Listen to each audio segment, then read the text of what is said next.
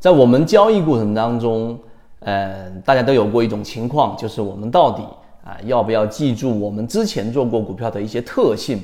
或者说是要不要去记住之前在上涨过程当中，无论是放量还是缩量的一个表现，你由于这个技术形态，然后你进去了，你赚钱了，你是不是要记住这一个经验？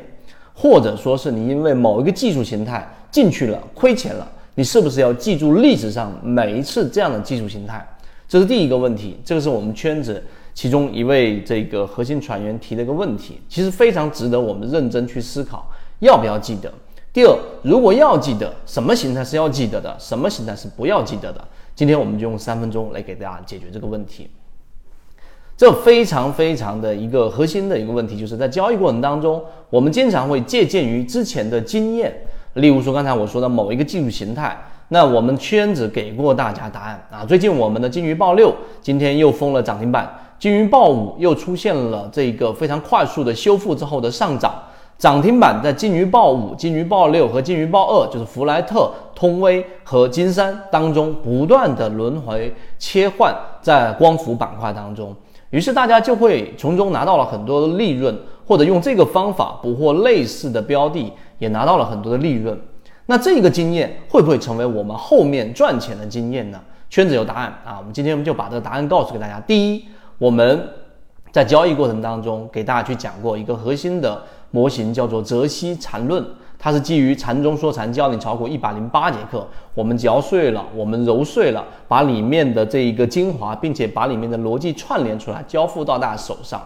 那禅论它本身就基于禅学。那禅学里面，我们不去说这个禅学里面或者佛学里面，但其中有根本的一个思想里面，禅禅宗里面提到有无念、无相和无助啊，我们不去解释了，大家自己去网上去查。其中有一个叫无助，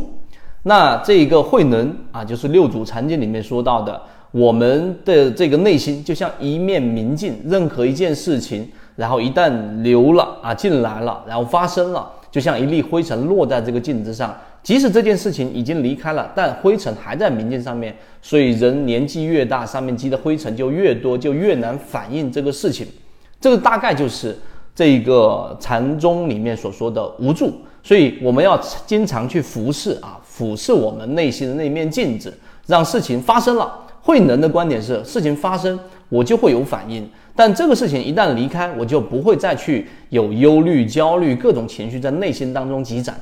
那为什么我要提到无助这个概念呢？在交易过程当中也是一样的，也就是当一个标的或者某一些标的它出现了某一个技术形态，并且是常规性的，那 OK，我们的模型会把它框定在我们的能力范围圈子之内。就像我们圈子在讲这个模型，我们要记住的是那些共性的原理，也就是说。啊，散户割肉啊，或者落难校花呀，或者说同位涨停呢，这些具有共性的标的。但是，当你从这个标的当中，例如说，我们说金鱼报五，你从里面赚了百分之二十啊，或者金鱼报二，我们从里面赚了百分之五十。那么下一次再出现非共性特征的时候，就它只是一个同位涨停，但它不符合落难校花这个模型是不完整的情况之下，你是不需要记住。你之前的赚钱的这个经历的，一定要彻底的把它给忘记掉，而是用模型来固化，到底我操作它还是不操作它。这个就是这今天三分钟里面的一个很核心的一个内容。因为很多人会认为，我之前这个模型赚钱了，之前我在光伏里面赚钱了，之前我在煤炭里面赚钱了，所以当下一次出现煤炭的时候，其实你内心那一面镜子当中还是有着很多的灰尘。和颗粒，你想着是上一次的经历，于是这一次你就会非理性的下重注，甚至于满仓去买你之前赚钱过的板块或者标的。而我们圈子在给大家去说的有两个观点啊，做一个总结。第一，我们是不需要记住非完整性模型的某一个这一个成功经验的，是不需要记住的，包括失败经验也是。